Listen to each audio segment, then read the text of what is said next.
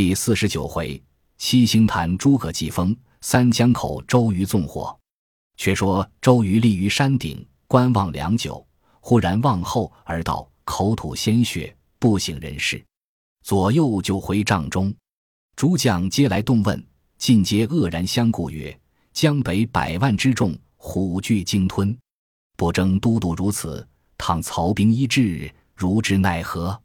慌忙差人申报吴侯。以免求医调治。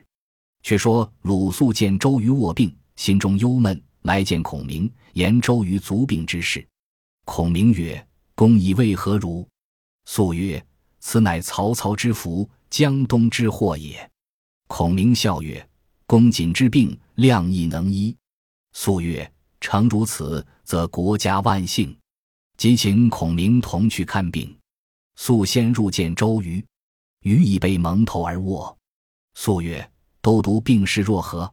周瑜曰：“心腹绞痛，时腹昏迷。”肃曰：“曾服何药耳？”瑜曰：“心中呕逆，药不能下。”肃曰：“是来去望孔明，言能医都督之病。现在帐外，凡来医治，何如？”余命请入，叫左右扶起，坐于床上。孔明曰：“连日不务军言。”何期贵体不安？余曰：“人有旦夕祸福，岂能自保？”孔明笑曰：“天有不测风云，人又岂能料乎？”余闻失色，乃作呻吟之声。孔明曰：“都督心中似觉烦饥否？”余曰：“然。”孔明曰：“必须用良药以解之。”余曰：“以服良药，全然无效。”孔明曰：“须先理其气。”气若顺，则呼吸之间自然全可。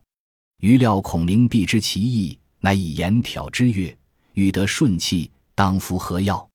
孔明笑曰：“量有一方，便叫都督气顺。”余曰：“愿先生赐教。”孔明所执笔平推左右，秘书十六字曰：“欲破曹公，宜用火攻。万事俱备，只欠东风。”写毕，递与周瑜曰。此都督病源也。余见了大惊，暗思孔明真神人也，早已知我心事，之所以实情告知，乃笑曰：“先生已知我病源，将用何药治之？事在危急，望即赐教。”孔明曰：“亮虽不才，曾遇一人传授奇门遁甲天书，可以呼风唤雨。都督若要东南风时，可于南屏山建一台。”名曰七星坛，高九尺，坐三层，用一百二十人手执旗幡围绕。亮于台上做法，解三日三夜东南大风，助都督用兵，何如？余曰：修道三日三夜，只一夜大风，大事可成矣。只是事在目前，不可迟缓。孔明曰：十一月二十日甲子季风，至二十二日丙寅风息，如何？余闻言大喜。决然而起，便传令差五百精壮军士往南屏山筑坛，拨一百二十人执起守坛，听候使令。孔明辞别出帐，与鲁肃上马来南屏山相度地势，令军士取东南方赤土筑坛，方圆二十四丈，每一层高三尺，共是九尺。下一层插二十八绣旗，东方七面青旗，暗角、抗、堤、防、心、卫。鸡不苍龙之形，北方七面造旗，按斗牛女虚威士毕，作玄武之势；西方七面白旗，按魁楼魏卯毕字参，具白虎之威。南方七面红旗，按景鬼柳星张翼忍呈朱雀之状。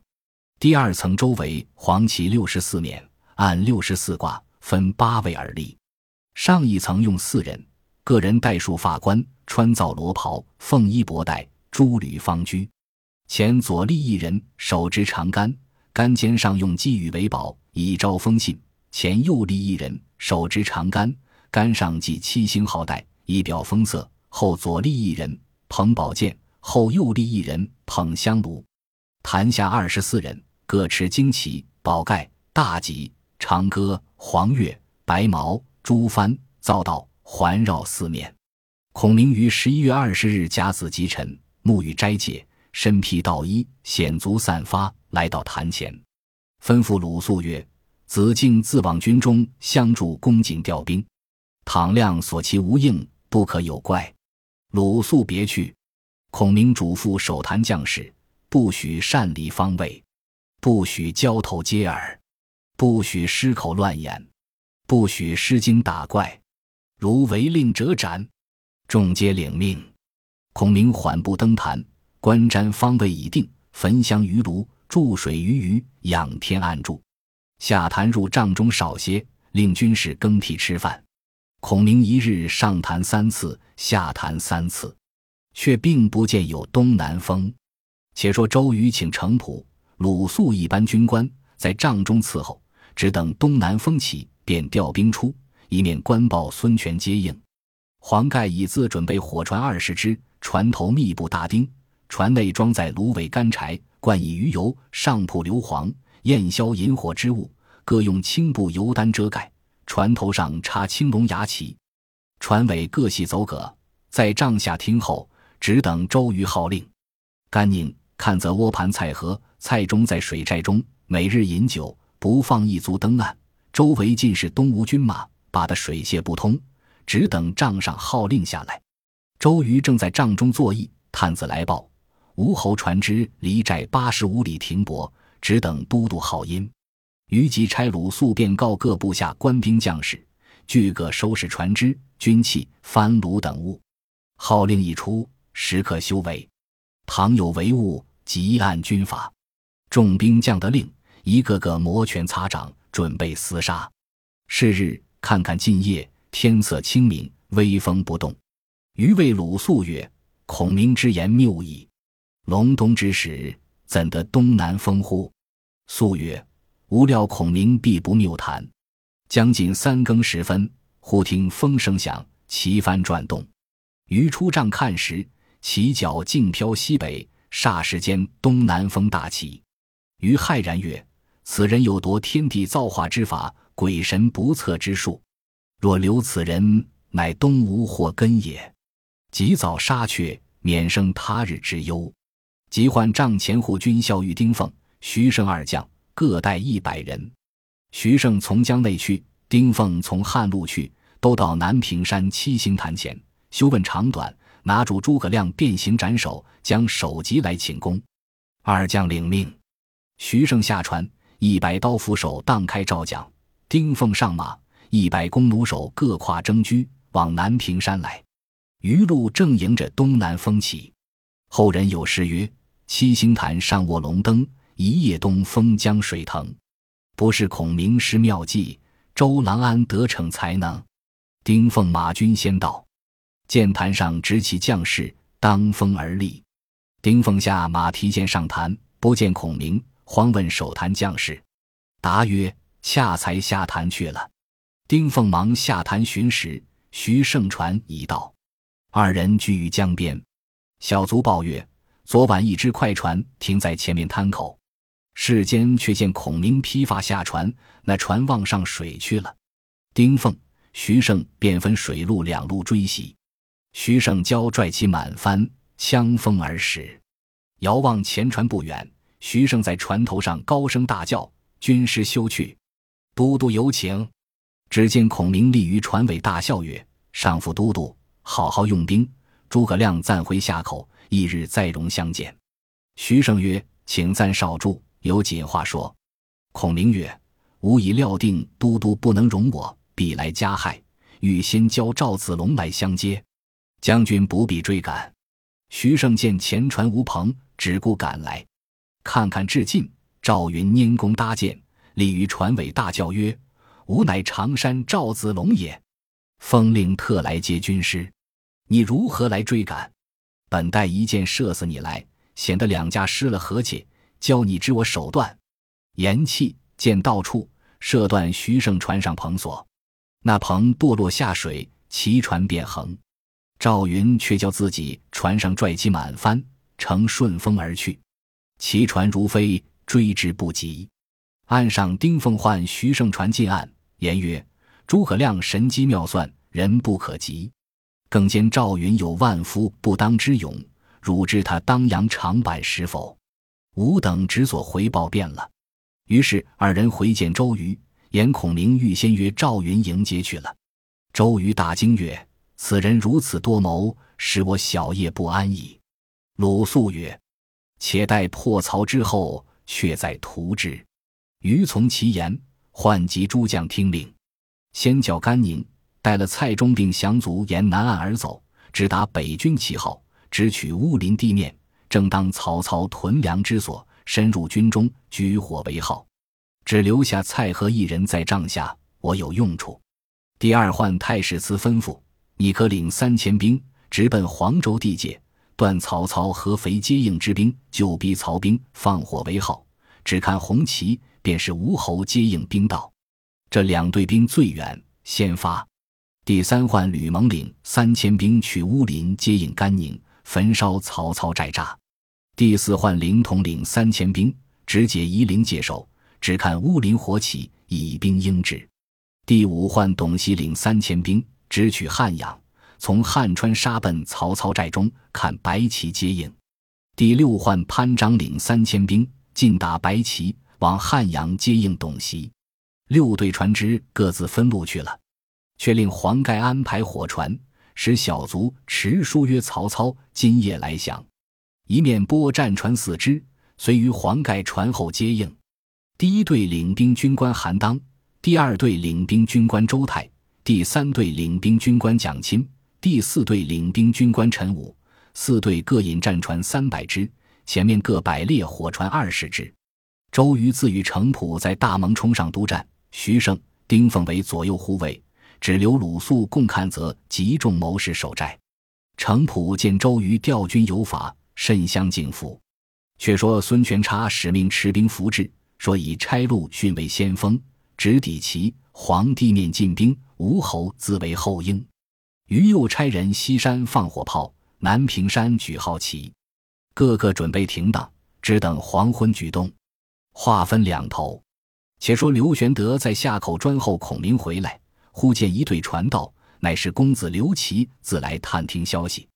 玄德请上敌楼坐定，说：“东南风起多时，子龙去接孔明，至今不见到，无心甚忧。”小校遥指樊口岗上，一帆风送扁舟来到，必军师也。玄德与刘琦下楼迎接。须臾传到，孔明、子龙登岸。玄德大喜，问后毕。孔明曰：“且无暇告诉别事。前者所约军马战船，皆已办否？”玄德曰：“收拾久矣，只候军师调用。”孔明便与玄德、刘琦升帐坐定，谓赵云曰：“子龙可带三千军马渡江，进取乌林小路，捡树木、芦苇，密处埋伏。今夜四更以后，曹操必然从那条路奔走。等他军马过，就半中间放起火来。虽然不杀他尽绝，也杀一半。”云曰：“乌林有两条路。”一条通南郡，一条取荆州，不知向哪条路来。孔明曰：“南郡是破，曹操不敢往，必来荆州，然后大军投许昌而去。”云岭计去了。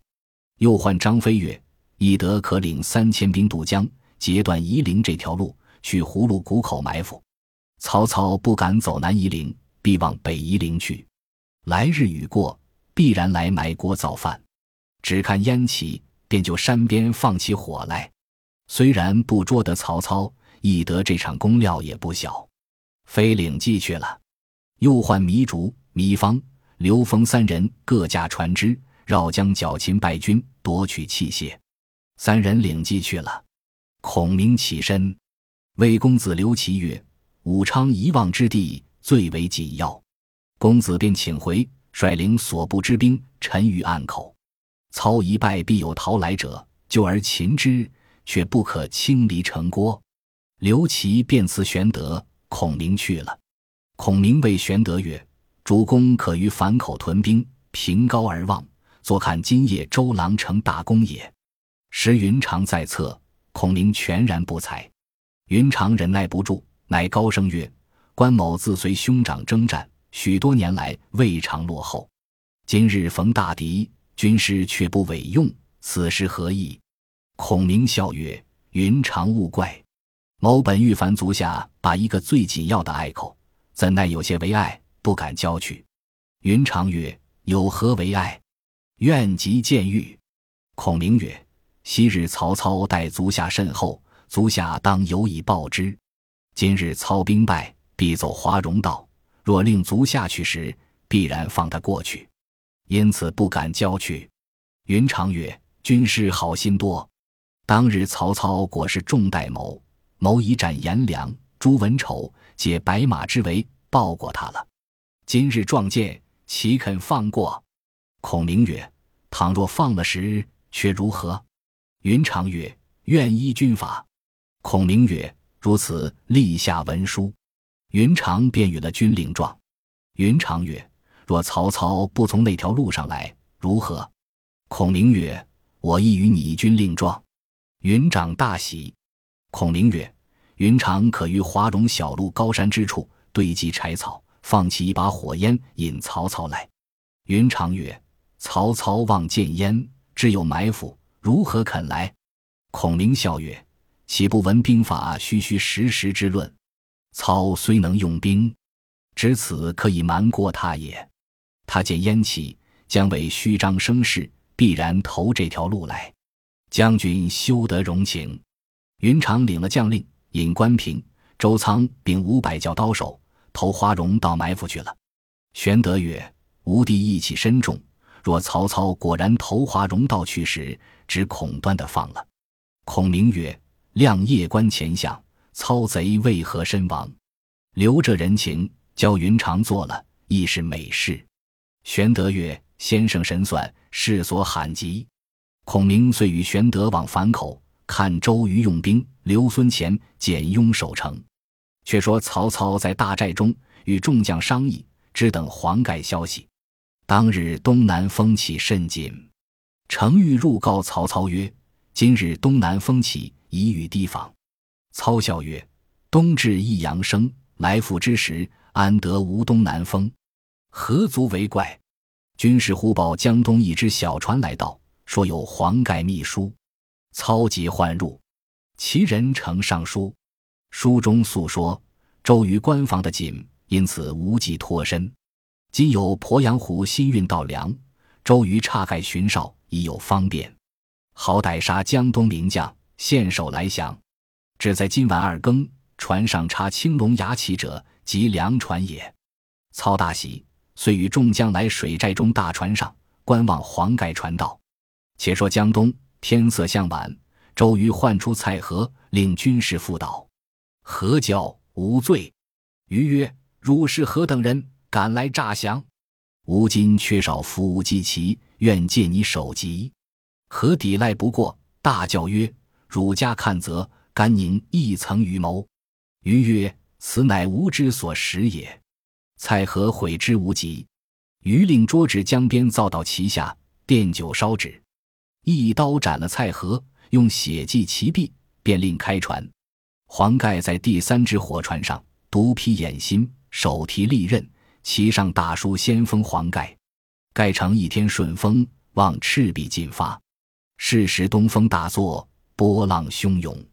操在中军遥望隔江，看看月上，照耀江水，如万道金蛇翻波细浪。操迎风大笑，自以为得志。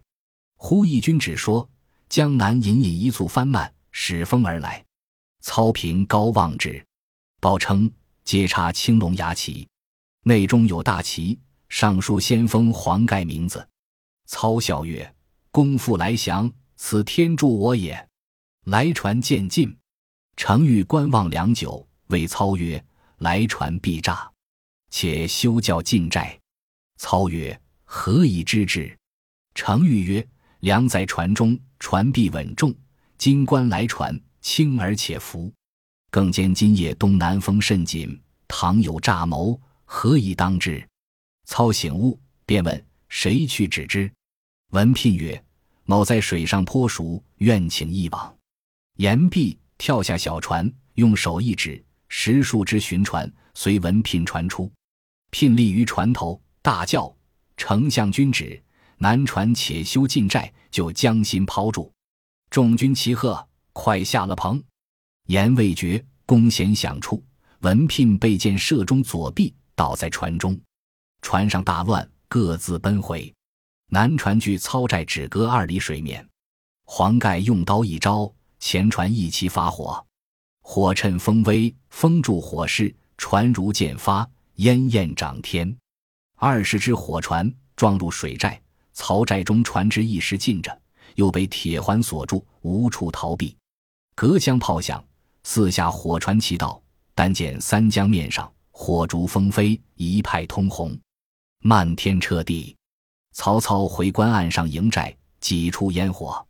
黄盖跳在小船上，背后蜀人驾舟，冒烟突火来寻曹操。操见事急，方欲跳上岸，忽张辽驾一小脚船，扶操下的船时，乃至大船已自着了。张辽与十数人保护曹操，飞奔岸口。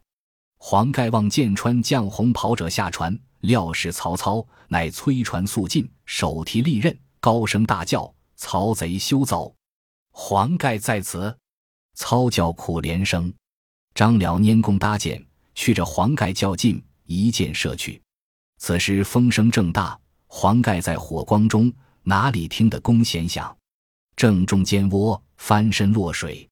正是火恶盛时遭水恶，棒疮愈后患金疮。未知黄盖性命如何？且看下文分解。本集播放完毕，感谢您的收听。喜欢请订阅加关注，主页有更多精彩内容。